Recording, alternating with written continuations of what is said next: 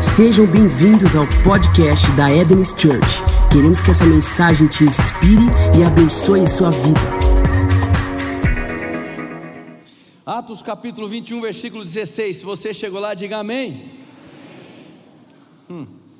E alguns dos discípulos também vieram de Cesareia conosco, trazendo consigo Minasson, natural de Chipre, velho discípulo com quem nos deveríamos hospedar. Vou ler de novo. E alguns dos discípulos também vieram de Cesareia conosco, trazendo consigo Minasson, natural de Chipre, velho discípulo com quem nos deveríamos hospedar. Para cá um pouquinho. Nos versículos anteriores a esse texto, o que acontece é que um dos profetas da igreja primitiva se levanta e ele vai interpelar Paulo, porque Paulo tinha uma direção de Deus para ir para uma cidade que no final das contas seria de fato a cidade onde ele sofreria uh, uh, muito e viria a morrer. Paulo é interpelado por três vezes pela igreja, por uma outra pessoa e agora por esse profeta.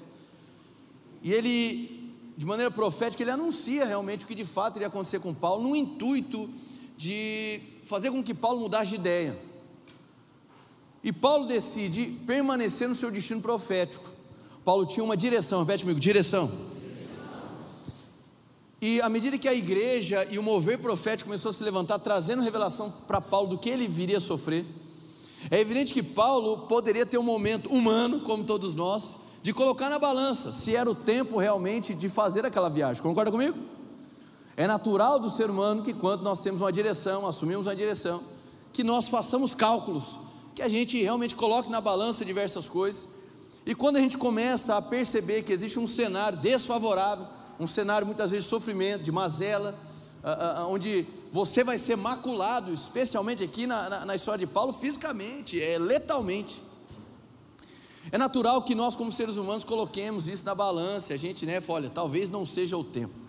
Mas Paulo estava tão, tava tão tomado pelo destino de Deus, pela direção que Deus havia entregue para ele, Paulo tinha tido um tempo de experiência com Deus tão fantástico, que quando Paulo vai falar sobre o que ele aprendeu de Jesus, ele traz minúcias, detalhes, sem que Paulo tenha caminhado com Jesus.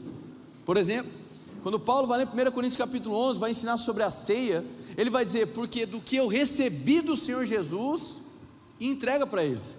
Só que Paulo não foi uma testemunha ocular do ministério de Jesus, Paulo não foi um apóstolo que caminhou com Jesus. Amém, gente? Alguns historiadores uh, e teólogos, entendas por Joaquim Cantagalli, amém? Conversando com ele, ele destacou que tudo leva a crer que o período entre a aparição de Cristo na vida de Paulo, em Atos capítulo 9, até que ele viesse a iniciar o ministério dele, houve aí um espaço temporal de três anos. E depois desses três anos, que tudo leva a crer que foi onde ele teve o período de maior absorção das revelações de Cristo, ele começa a ensinar. E tamanha era a intimidade de Paulo com Jesus, ah, que o ensino dele, a aplicação, a teologia de Paulo, era de fato como alguém que tinha caminhado com Jesus. Amém, gente? Então nós não estamos falando de alguém ah, que seria, vamos mar, dizer, marcado por viver de maneira inconstante pelos seus sentimentos. Paulo teve os seus arrobos, Paulo teve os seus momentos de euforia, Paulo teve os seus momentos de nervosismo. Mas Paulo foi marcado como alguém que, uma vez envolvido pelo chamado de Deus, ele não voltou mais atrás. E por isso nós vamos perceber coisas um tanto quanto paradoxais na vida de Paulo. Paulo é aquele que naufragou mais de uma vez, duas vezes, foi picado por cobra, foi açoitado, foi apedrejado, foi uh, enclausurado numa masmorra. Paulo sofreu demais, sofreu demais. Aquele que era um perseguidor dos cristãos se tornou perseguido também. Então Paulo ele carregou máculas e marcas uh, de alguém que decidiu ouvir a voz de Deus. Só que nada disso para Paulo se equiparava em ter um relacionamento com Cristo. Fato é que Paulo, em determinado momento, vai dizer: Olha, leve momentânea tribulação, que produz em nós um eterno peso de glória. E ele vai conex, conex, é, conectar esse entendimento com manter os teus olhos na eternidade, não naquilo que se vê, porque aquilo que se vê é temporal, mas aquilo que não se vê é eterno. Então, Paulo nos ensina, nos inspira a viver com uma consciência de eternidade. Repete comigo: consciência de eternidade. Puxando aqui o que o Renato falou. A consciência fala de um estado de alerta, fala de um estado de vigília, onde você está, você tem um profundo conhecimento daquilo que te cerca. da sua própria existência e do que está diante de você. Então, Paulo tinha essa profunda consciência da eternidade, daquilo que não se via, o que faz com que nós ah, ah, tenhamos um momento de contraste com aquilo que nós consideramos alvo nas nossas vidas. É bem verdade que a gente tem um costume de, de valorizar demais e de considerar concreto ou objetivo aquilo que se vê. E aquilo que não se vê, a gente costumeiramente qualifica como subjetivo, como, tempo, como algo que não se vê, que talvez que não seja sólido. Só que a própria palavra de Deus nos ensina que aquilo que a gente chama de concreto vai se acabar, mas aquilo que a gente não vê é eterno. Então Paulo é alguém que consegue transcender na sua caminhada, na sua mentalidade, não como anjo, mas como ser humano. Paulo nos demonstra, ele apresenta um trilho de vida que ainda que ele tivesse as suas limitações humanas, Paulo se frustra, Paulo se ira, Paulo fica nervoso. Paulo quase saiu nos tapas lá, umas duas vezes, amém? Ainda assim, ele era alguém completamente tomado pelo chamado divino. Era alguém que os arroubos emocionais, ou os momentos onde as suas fraquezas aparentavam, aquilo não freava Paulo. Ao ponto de mesmo recebendo revelações proféticas de alguém que de fato ele valorizava, aquilo não fez com que ele parasse. Paulo me faz uh, olhar para um espelho existencial e me questionar se porventura uma cultura pós-moderna de maneira sorrateira não tem nos afetado. A tal ponto que, ainda que nós critiquemos um vitimismo generalizado, de alguma maneira a gente também se acopla nesse vitimismo. De alguma maneira, o vitimismo se tornou um botão de emergência para que a gente se esquive dos enfrentamentos da vida. Fato é que hoje a geração que a gente vive tem nos ensinado é uma pedagogia equivocada. Adiante de um fato que te confronta, se esconda. Adiante de uma intempérie, se esquive. A gente vive numa geração em que a marca é a fuga e não o enfrentamento. A gente vive numa geração onde a marca é aquilo que nós tememos, de fato nos amedronta. E Paulo contrasta com isso. Paulo demonstra valor na tribulação. Como ele diria em Romanos capítulo 5, a tribulação ela produz uma experiência, essa experiência produz perseverança. Paulo aprendeu que até mesmo nas intempéries é possível aprender algo. Paulo ensina para nós que, mesmo sendo ser humano, é possível ser, ser um ser humano, ser humano, mas cooperando com uma agenda dos céus. Paulo nos ensina que, ainda que você seja marcado por limitações, e ainda que você questione a Deus, porque Paulo assim o fez um dia. Quando ele questiona o mensageiro de Satanás que é enviado contra ele, Paulo demonstra que, mesmo em face Há uma profunda perseguição. O nível de relacionamento de Paulo nos demonstra que o convite de Deus diante de uma profunda perseguição não é a fuga. O convite de Deus diante de uma profunda perseguição não é o escape. Mas o convite de Deus diante de uma profunda perseguição e confronto é olhar para a graça. Ele vai dizer: só a tua graça me basta. Então eu não posso entender a graça como uma energia, eu não posso entender a graça como uma força, muito menos como uma doutrina mas como algo que afeta profundamente a minha vida, a tal ponto que diante do confronto, diante do enfrentamento, é ela a graça que vai me conduzir nessa vereda, é ela a graça que vai me fazer sobrepor a algo que me incomoda. Você está aqui ou não? Então, Paulo mostra para nós que, mesmo alguém que construiu um passado tenebroso, e dá-se a entender pelos escritos de Paulo, que esse passado tenebroso envolvia o menosprezo aos cristãos. Paulo estava presente no apedrejamento de Estevão. Paulo dá-se a entender que ele conduziu pessoas a questionarem o próprio cristianismo do qual elas já haviam se entregue, fora a perseguição física. Então, Paulo carregava uma memória, repete comigo: memória, terrível. Mas de alguma maneira, e eu diria aí sim o toque divino, Paulo consegue construir uma nova vida em Cristo, que é possível, e só é possível de fato, por um profundo relacionamento e comprometimento com Cristo, a tal ponto que a maneira que ele pensa, a maneira que ele fala, a maneira que ele age, tem senão somente um alvo, que é agradar aquele que o amou primeiro. Paulo nos demonstra que, em detrimento de um passado tenebroso, é possível ter um futuro glorioso. Paulo nos demonstra que, ainda que nós tenhamos um passado de marcas negativas, ainda que nós tenhamos um passado que é destacado pela vergonha, é destacado por coisas que vão diretamente na contramão daquilo que ele diz pregar na atualidade, Paulo nos demonstra que é possível, de fato, viver uma nova biografia. Paulo, mesmo carregando tudo isso, em muitas das suas cartas, ele inicia dizendo quem ele era. Isso me agrada muito. Amém? Em algumas ele vai dizer filho do Deus Altíssimo, em outras servo do Deus Altíssimo. Quando vai fazer a defesa do seu apostolado, ele vai dizer apóstolo enviado por Deus. Isso demonstra que Paulo construiu uma convicção, repete-me, convicção. Uh, Paulo construiu uma convicção de tal modo que ele passou a governar sobre o seu passado. Porque ainda que nós tenhamos sido convidados por Deus para se parecer com Ele, nós não somos Deus, concorda comigo ou não? E Deus tem um método de esquecimento que revela a face da sua graça.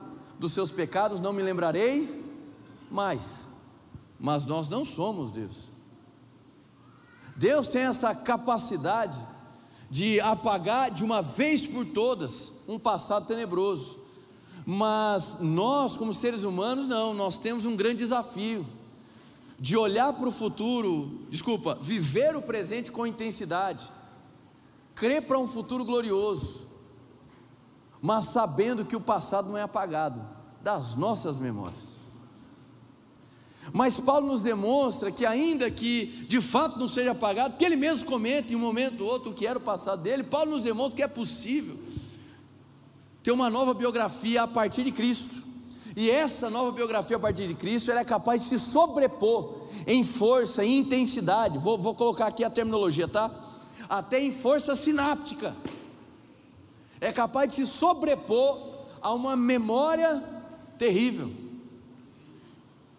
E a bem da verdade, irmãos, convenhamos, o que mais nos incomoda de fato são coisas que aconteceram no passado. Sim ou não? A mensagem de hoje é para dizer para você que existem memórias que são construídas no jardim e existem memórias que são construídas na mesa. E espiritualmente falando, e até neurocientificamente falando, é possível que essa sua nova biografia a partir de Cristo se sobreponha a toda uma memória de vergonha, de humilhação e de embaraço. Amém? Por que, que eu iniciei nesse texto? Porque o texto diz assim: que eles vieram de Cesareia, trazendo consigo Minasson. Minasson é um cipriota, como é descrito aqui, um antigo discípulo, e há algo, na minha opinião, de poético aqui nessa parada. Parada literalmente. Eles param para ficar na residência de Minasson. E Minasson significa recordar. Minasson ah, é o mesmo prefixo no grego que é utilizado para mine, de amnésia ou hipermnésia e etc. Então entenda, Paulo está dentro de um contexto onde ele está perseguindo o destino profético dele. Um profeta se levanta da igreja primitiva que tinha reconhecimento valor e diz: Olha, você arrumar para lá, você vai morrer. Ali vai ser o seu fim. E curiosamente, para mim, poeticamente e sobrenaturalmente, Paulo agora é convidado para ficar na casa da memória. Só que essas memórias que Paulo agora vai começar a fomentar na casa de Minasson, ou seja, o tempo de meditação onde ele vai contrastar a realidade dele hoje com o passado. Vai trazer à tona aquilo que é construído na mesa. Amém, gente? Dois símbolos marcaram esse ano para nós: o jardim, repete comigo, jardim, e a mesa. E eu tenho para mim que o jardim é o local onde memórias são construídas em nós de um ponto de vista vertical. Deus nos marcando. A consciência do jardim faz com que seja construída em nós uma firme convicção da nossa origem, que é o nosso início, o nosso princípio, da nossa identidade e do nosso propósito. O jardim é esse local onde você descobre a sua origem. O, o jardim é o local onde você obtém as respostas do seu vazio existencial. O jardim é onde você descobre de fato como é que é preenchido uma sede, uma fome que existe dentro de você.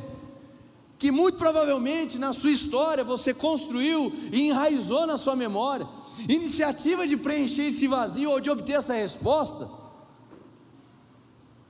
Usufruindo de coisas que o Criador criou. E o jardim é o local onde você é convidado para provar do próprio Criador e entender que apenas o Criador te satisfaz e não o que Ele cria. O jardim é esse local, ele não é um local utópico, o jardim não é um local de fantasia, o jardim é um local real, profundamente ligado com a sua existência. O jardim é um local onde você se vê diante da face do Senhor. O jardim é onde é trabalhada a consciência, não de miséria, mas uma consciência de abundância e de graça. É no jardim onde você descobre quem o Pai é e descobre quem você é no Pai. Você está aqui? O encontro do jardim é a oportunidade para que o onipresente se faça presente, e em se fazendo presente, comece a produzir marcas em você. De tal modo agora que a sua memória, que antes era construída apenas com fatos que te envergonhavam, apenas com circunstâncias que apontavam para a sua incapacidade. Agora ele começa a imprimir marcas na sua memória. De tal modo que o teu espírito e os seus bilhões de neurônios começam a ser afetados por uma nova realidade. E que muitas das vezes nós não conseguimos explicar, concorda comigo ou não? Que muitas vezes nós não conseguimos explicar. Mas fato é que esse fôlego de vida, de fato, é um fôlego para começar uma nova vida. Para alguns seria a última chance, para outros uma nova chance. O fato é que esse encontro com o jardim ativa algo em nós, a possibilidade de um recomeço. Esse encontro no jardim fala de um recomeço na sua vida como indivíduo, mas fala de um recomeço também na sua vida como marido, como esposa, como filho, como irmão, como chefe, como líder. O jardim é um local onde a consciência da presença te faz enxergar as coisas uma nova ótica. É Deus imprimindo, colocando em você marcas verticais de Deus para a sua vida. De tal modo que toda a construção que você tinha na sua cabeça, de tal modo que tudo aquilo que você tinha como firme convicção, as memórias que você construiu do seu passado, de alguma maneira sobrenatural, elas começam a perder força e aquele senso de descrédito vai dando lugar a uma convicção de filho. E aquele senso de imundícia, de incapacidade, de incompetência, aquele senso de, de autocomiseração, aqueles pensamentos autodestrutivos, eles vão perdendo força, ainda que eles existam, mas de alguma maneira eles vão perdendo força, e Deus começa a construir em você, nesse encontro no jardim, algo novo.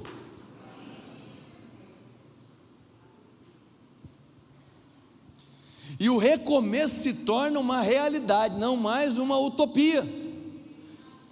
Eu lido com muita gente e eu vejo pessoas dizendo assim: olha, eu tentei, mas eu falhei. E eu não me sinto digno de me apresentar novamente diante de Deus para falhar de novo.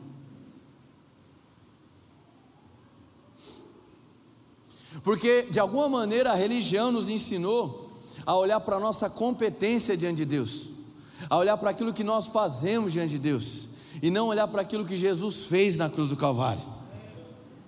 De alguma maneira nós nos acostumamos a um método de viver a vida evangélica, enquanto que a ideia de Deus não é te entregar um método, a ideia de Deus é te envolver numa relação. A ideia de Deus não é formar a comunidade evangélica, a ideia de Deus é construir uma família. Amém?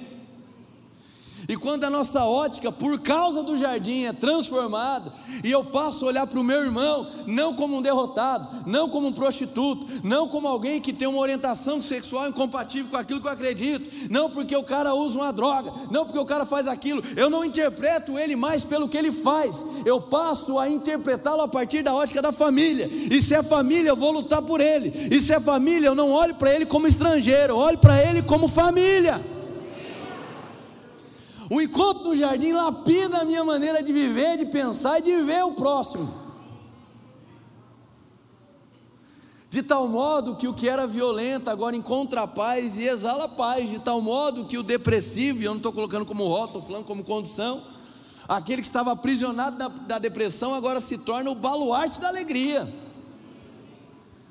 De tal modo que aquele que tinha medo agora é o ousado, de tal modo que aquele que se sentia diminuído agora se, se percebe exaltado em Cristo. De tal modo que aquele que se via como incompetente agora se vê como capaz por causa de Cristo. De tal modo que aquele que se via como miserável agora se vê como próspero em Cristo. De tal modo que aquele que se acostumou com a miséria agora compreende a consciência de generosidade, porque Deus deu tudo por a ele, já não faz mais sentido, ele não dá tudo de volta. O encontro no jardim, meu irmão, ele é sério, ele é poderoso, ele é divertido, ele é prazeroso. O que eu quero dizer para vocês é que o encontro no jardim não é uma fantasia. Por isso que o jardim não é um local de apenas um encontro. O jardim de fato se torna um estilo de vida. Amém. Então tem pessoas que pensam o que falta para mim é um casamento. O que falta para mim é um filho. O que falta para mim é dinheiro. O que falta para mim é ser de uma igreja boa. O que falta muitas vezes é tempo no jardim. Amém? A solução mais simples, mas mais poderosa também. E mais profunda. A gente se acostumou com uma ideia esquizofrênica do que é ser igreja, isso é lamentável.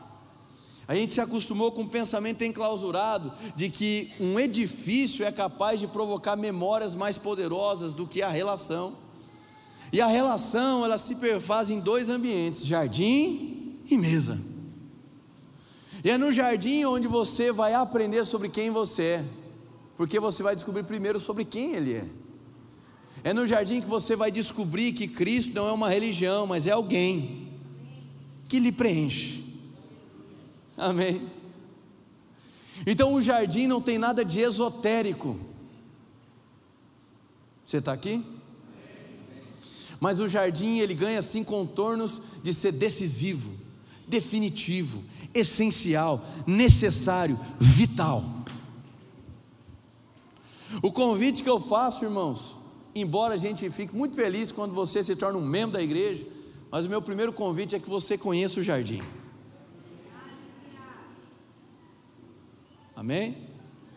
Porque nós não podemos negociar a consciência que nós recebemos do Pai por uma carteira de membresia de evangélico.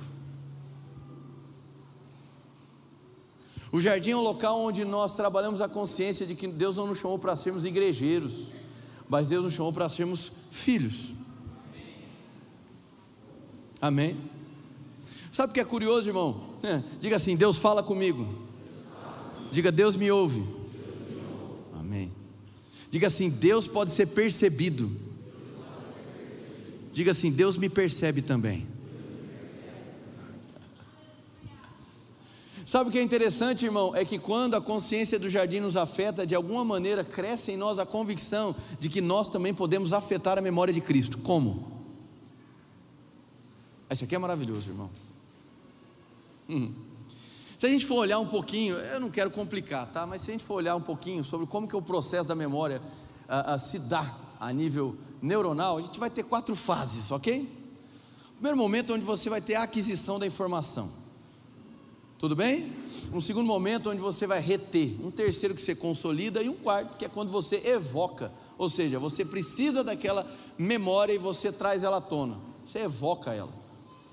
Diferença da memória para a aprendizagem é que a aprendizagem ela utiliza o que hoje se estabeleceu como memória para modelar o seu comportamento, o seu pensamento que você faz. Então o processo da aprendizagem passa por aquilo que você retém. A memória retém, a aprendizagem aplica. Deu para entender? Simples. De alguma maneira, uma vez que nós nos encontramos com o Senhor do jardim, de uma, de uma certa maneira, cresce em nós a expectativa de que agora, sendo afetados por Ele, nós podemos afetar Ele também. E não tem como eu me esquecer do que acontece quando Jesus está na cruz do Calvário. Em Lucas 23, 42, sabe o que acontece?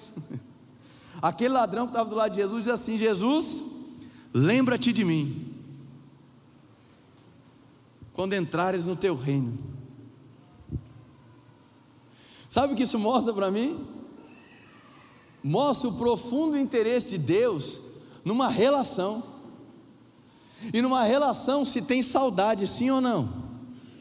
Numa relação se tem um processo de guardar boas lembranças, sim ou não? Paulo em 1 Timóteo e em 2 Timóteo ele vai dizer para o próprio Timóteo da seguinte maneira: Timóteo, vem logo, eu quero te ver, saudade de você.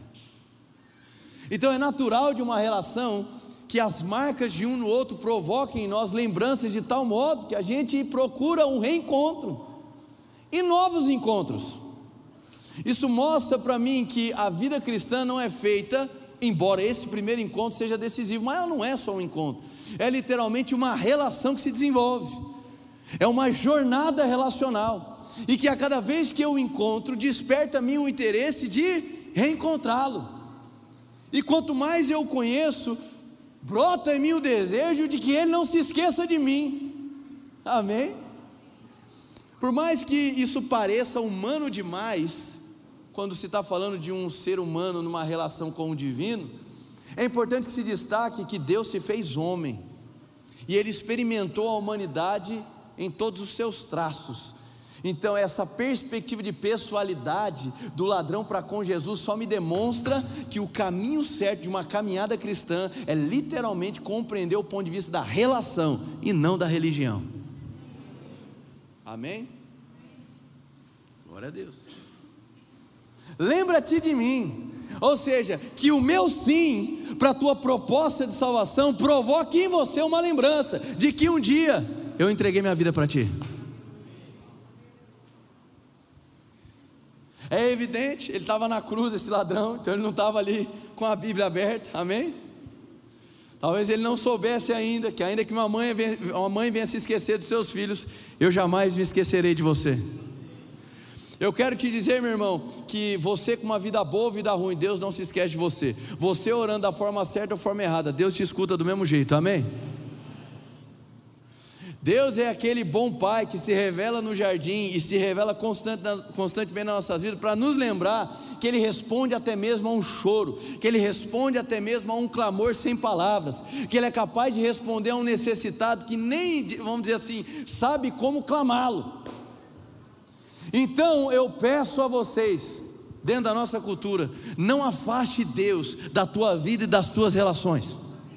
Não coloque Deus como uma, uma opção secundária. Não faça de Deus como se fosse o escape. Não faça de Deus como se fosse o último recurso. Ele tem um profundo interesse na relação contigo. Isso envolve os dias bons, isso envolve os dias maus. A questão é que nós nos acostumamos a tratar ao Senhor como um paraquedas já que está caindo, vão para a igreja. Acabou as opções, é só Jesus na causa. A gente brinca com essas coisas, mas ela revela aquilo que nós carregamos.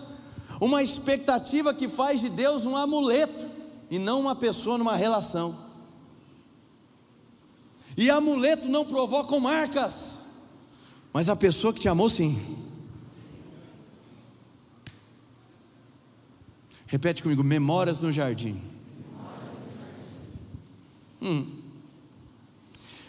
Agora, se no jardim nós construímos, por causa dele, em nós, memórias verticais, eu diria que na mesa é o local onde nós construímos memórias horizontais.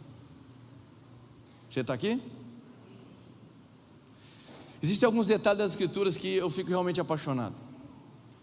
Quando Jesus vai lá celebrar a última ceia antes, então, de ser entregue. Em Lucas 22, 19, ele vai dizer assim: E tomando um pão, tendo dado graças, o partiu e lhes deu, dizendo: Isto é o meu corpo oferecido por vós, fazei isto em. Jesus não apenas utilizou uma memória operacional, ou seja, pegou algo prático e jogou em nós, mas ele fez questão de destacar a importância de fazer resgate de algumas coisas. Isso mostra para mim que a ceia está muito vinculado a construir uma consciência. Então eu não posso tratar a ceia como se fosse um símbolo. Eu devo tratar a ceia como um resgate da memória de uma relação. E que só se tornou possível porque um corpo foi moído e um sangue foi vertido. Então eu utilizo os símbolos para construir a consciência. Eu não abuso do meu estado de vigília para comer pão e para comer suco de uva. Tomar. Amém? Mas eu me sento na mesa para construir e ventilar a minha mente, da firme consciência de que essa relação só se tornou possível por conta do corpo e por conta do sangue. De tal modo agora que eu não posso, eu, eu, eu fico impedido de tratar a ceia com mero simbolismo, de tal maneira que eu, eu, eu, fico incomodado agora de tratar a ceia como algo que eu tenho que fazer para ir embora para casa, de tal modo que agora eu trato a ceia como um elemento, um sacramento automático que não me toca, que não provoca em mim algo significativo. Porque para Jesus isso tinha significado, porque Ele está dizendo: ei, eu deixo isso como uma memória que deve ser resgatada, porque isso vai alimentar a consciência de que não é uma religião, mas é uma profunda relação. Amém? Eu disse domingo passado que a gente vai mudar a maneira como a gente sei aqui na igreja que eu estou incomodado. Que a nossa ceia está muito gourmet, irmão.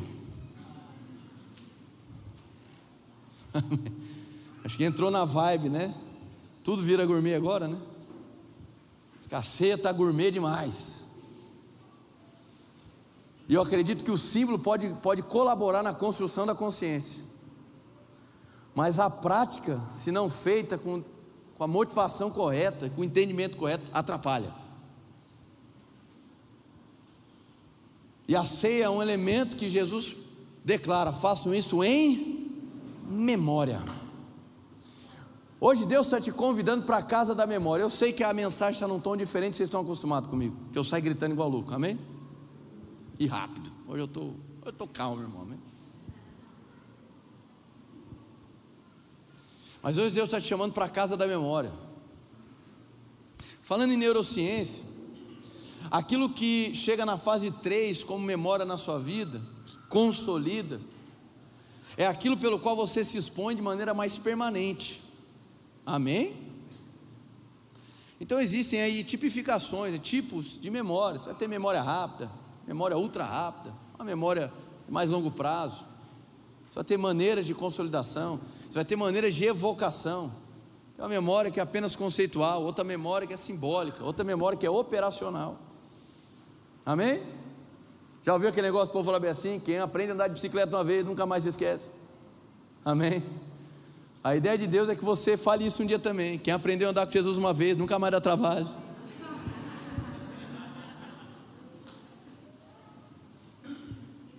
Rio, né? Amém. Vamos voltar para a parte séria. É que a gente se acostumou a tratar Jesus como conceito, não como alguém que afeta a nossa operação na nossa vida. Jesus não é um símbolo, irmão. Ele é uma pessoa. Ele não está interessado no seu dinheiro. E a tua adoração não é o que torna ele Jesus. Ele simplesmente é. Mas a tua adoração provoca um benefício em você mesmo. Porque enquanto você o adora, você aumenta a consciência de quem ele é e, consequentemente, de quem você é. Amém? Então, na mesa é onde você pode provocar marcas afetivas. O problema é que a gente se acostumou a considerar legado como aquilo que se deixa do ponto de vista estrutural ou financeiro. Então, geralmente, quando a gente fala sobre herança, a primeira coisa que a gente pensa é o quê? Seja sincero, irmão. Money, mamon, amém, mostrar, fazer um jabá do livro, né? A gente fala sobre herança, a primeira coisa que a gente pensa é dinheiro. E curiosamente, também heranças são motivos de grandes brigas, é ou não é? E isso se torna algo meio absurdo, né? Completamente. Por quê? A herança é construída se não em meio a uma relação. Só que muitas das vezes os olhos estão tão desviados da relação que quando a pessoa se vai, o que se sobra é o que? A matéria. Então, eu vejo que existe uma crise de consciência e de legado na nossa geração. E isso afeta o nosso comportamento como filho de Deus. E muitas das vezes nós valorizamos muito mais um prédio construído do que o reconhecimento de uma pessoa. E como diria o reverendo Miles Monroe, legado não é o que está escrito na lápide de um cemitério. Legado é aquilo que você deixa marcado na vida daqueles que Deus lhe confiou. Nada contra as heranças em dinheiro e matéria. Mas se elas carregam um significado mais profundo para você do que a relação, isso só demonstra que você desprezou aquilo que há de mais poderoso o afeto de uma relação. De tal modo agora que aquilo que você julga ser a sua empresa ou o seu local de trabalho, ele não tem significado na sua vida por conta do dinheiro que lhe provoca, mas por conta das relações que você é inserido. A gente se acostumou a um mundo tão mecânico que a gente despreza o micro, a gente despreza situações onde o que sobra é apenas você e alguém, e a mesa é o local de construir memórias horizontais. Estou falando para o teu próximo agora, amém? A consciência da mesa é o que faz o marido valorizar a mulher e a mulher valorizar o marido, baseado na aliança, e não baseado no prazer que um lhe oferece. Vocês estão aqui, gente? A mesa faz com que você aprenda sobre o que de fato é uma amizade. E o que uma amizade é capaz de fazer por você, não pela necessidade, mas pela espontaneidade do amor. De tal modo então que a gente deve rever algumas questões nas nossas vidas. A interpretação que nós temos de princípios e conceitos, e se de fato nós apenas estamos vivendo um evangelho de conceito e não um evangelho de relação. Porque um evangelho de conceito produz em nós nada mais do que informação, mas um evangelho de relação produz em nós vida e memórias. Amém, gente? O que eu quero lhe dizer nessa noite, e já começa a encerrar, é que existem marcas relacionais, assim como existem marcas do poder. Eu estava lendo uma vez um documentário sobre um movimento que houve nos Estados Unidos, que foi o, a, o avivamento das tendas nos Estados Unidos. E houve algo lá chamado The Voice of Healing a voz da cura. Foi isso? Acho que foi. E aquele movimento varreu os Estados Unidos. Com milhares e milhares de curas, irmãos, tendas gigantescas, grandes avalistas, Kathleen Kuhlman, Amy Semple McPherson, uh, uh, uh, ali o os mais novos aí, né? Kenneth Reagan, Kenneth Copeland, F, ah, a turma toda. Oral Roberts, C.L. Osborne, lá, lá, lá, lá, lá, lá. E esse documentário pegou anos depois e percebeu que, se eu não me engano, de 85 a 90% das pessoas que haviam sido curadas de maneira sobrenatural, testemunhadas naquele local, tinham voltado para a sua condição.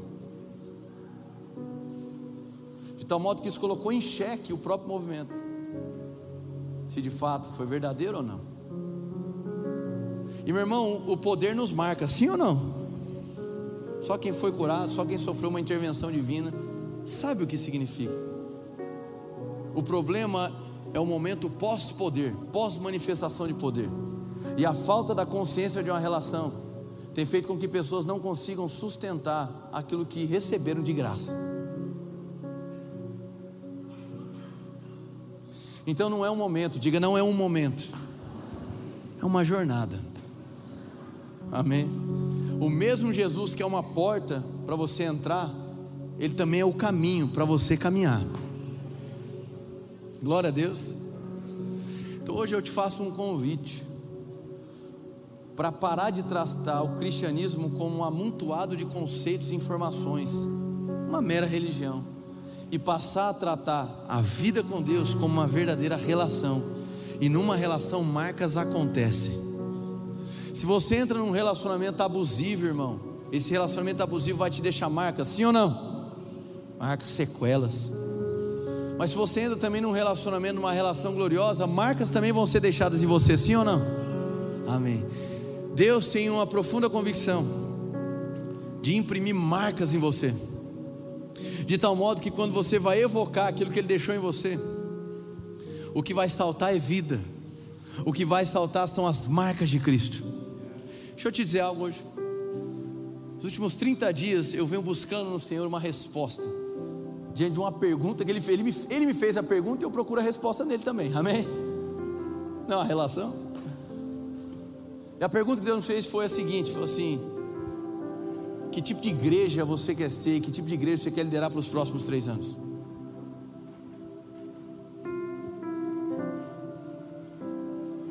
Você está aqui ou não? Nos últimos 30 dias eu tenho me dedicado a absorver a resposta de Deus em relação a isso. Pelo que nós queremos ser conhecidos por aquilo que nós seremos conhecidos, significa que será aquilo que nós marcaremos essa cidade. Amém? De tal modo que quando falarem em uma cultura chamada Édenes, uma memória vai ser evocada.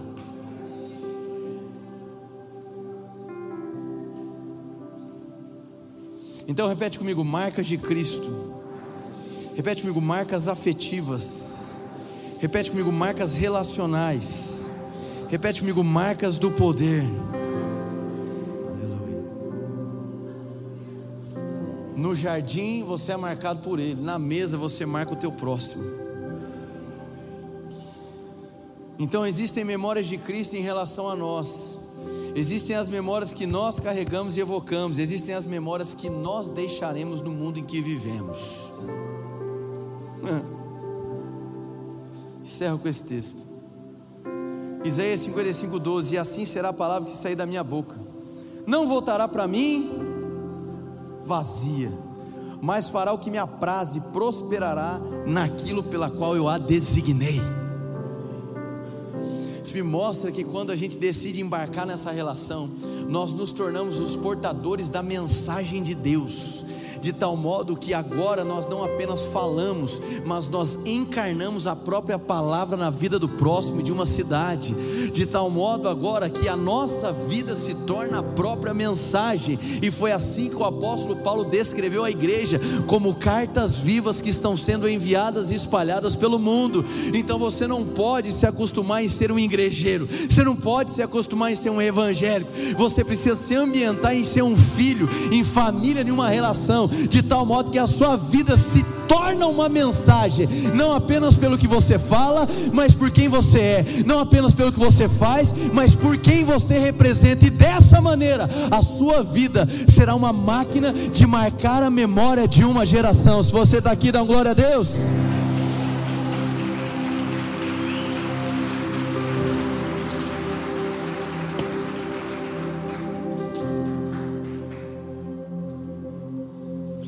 Fazer isso em memória de mim. Se você hoje pudesse olhar para sua família e dizer: Olha, existe algo que eu quero que você carregue a meu respeito, o que seria isso? Se você pudesse hoje sentar na sua repartição pública ou na sua empresa, ou se você é um funcionário, sentasse amanhã com seus colegas de trabalho, e você pudesse deixar essa mensagem: Olha, eu quero deixar algo para ser fixado na memória de vocês, o que seria isso? Eu sei que existe uma agonia do pai e da mãe de sempre prover o melhor a nível estrutural para os seus filhos, sim ou não, papais e mamães? Tem filho, eu sei como é que é. Isso é totalmente salutar, desde que isso não se sobreponha àquilo que de fato você poderia chamar como legado. Porque quando se existe uma supervalorização do que é material, consequentemente existe uma desvalorização do que é essencial. e daqui a pouco o que se vê é uma relação de negócio. Eu não estive presente, mas eu te dei isso. Eu não te protegi, mas olha o que eu te dei. Você está reclamando do que eu falei, mas olha o que eu comprei. E muitas das vezes nós estamos projetando isso na nossa relação com Deus. Por que é que o Senhor não age em meu favor se eu fiz isso? Por que é que o Senhor não me abençoa se eu fiz aquilo? E aí o vir na igreja, o dizimar, o ofertar, o cantar, o levantar as mãos, o servir, o pregar e tudo aquilo que você entende que envolve uma resposta ao Senhor, não se torna mais agora uma expressão de uma relação, mas se torna apenas uma mecânica de um negócio. Vocês estão aqui, gente? Amém. Eu quero te convidar a fechar os teus olhos, curvar sua cabeça. Minação, recordações. Hoje é a noite da casa da memória.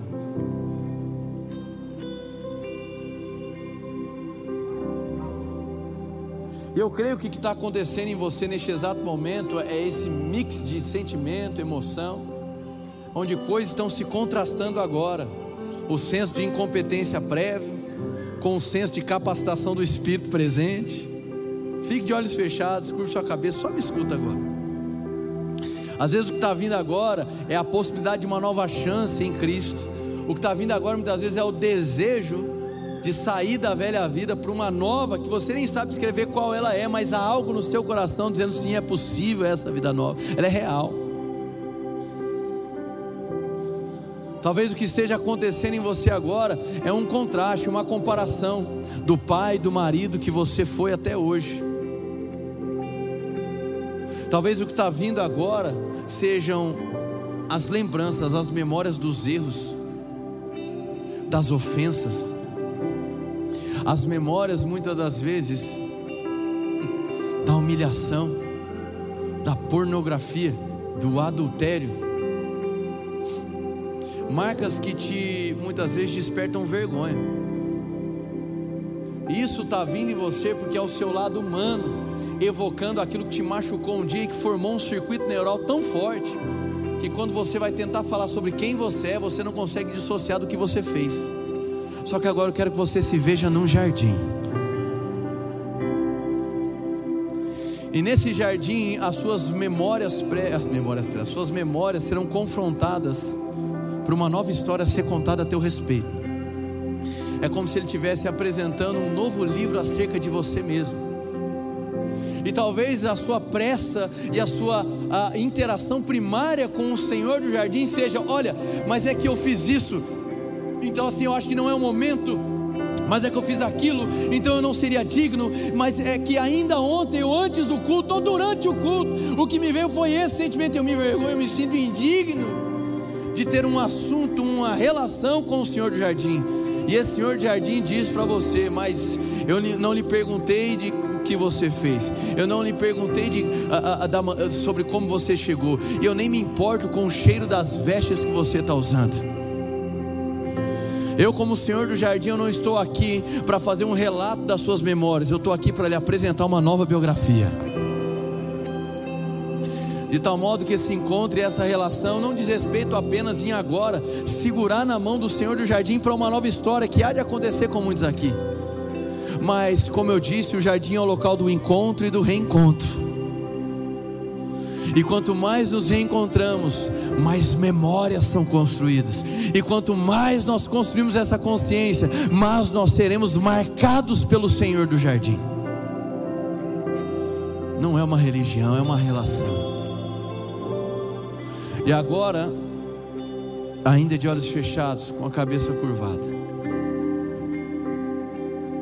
eu vou usar me colocar como papel de intérprete do Senhor do Jardim. E como agora um interlocutor do Senhor do Jardim, eu gostaria de fazer essa pergunta. Se você está aqui hoje e deseja viver essa nova biografia, e deseja viver agora essa nova vida, com essa produção de memórias a partir do Senhor do jardim. Eu, como intérprete dele, estou querendo dizer para você: Ele está profundamente interessado em te conceder uma nova vida. Se você está aqui hoje e deseja começar uma nova vida com o Senhor do Jardim, eu quero poder orar por você.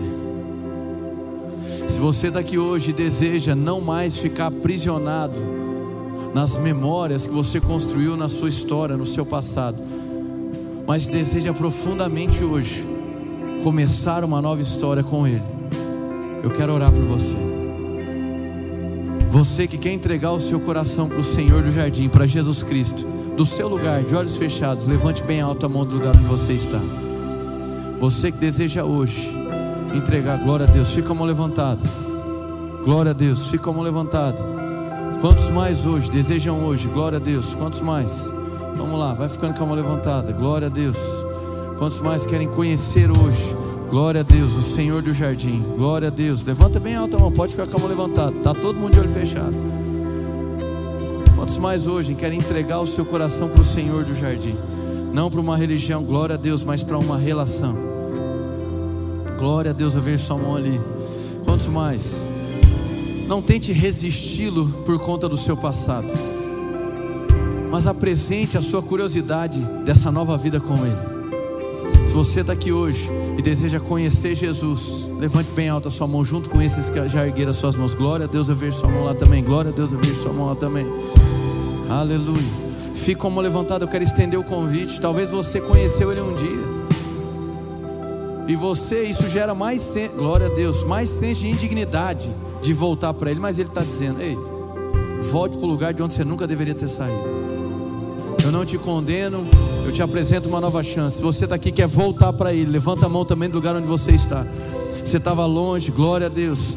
Estava distante, glória a Deus. Glória a Deus. Quantos mais estavam distantes, mas querem voltar para Ele? Querem voltar para uma relação, não é para uma religião, não é virar membro da igreja, não é virar ovelha do pastor Henrique, é virar família de Deus.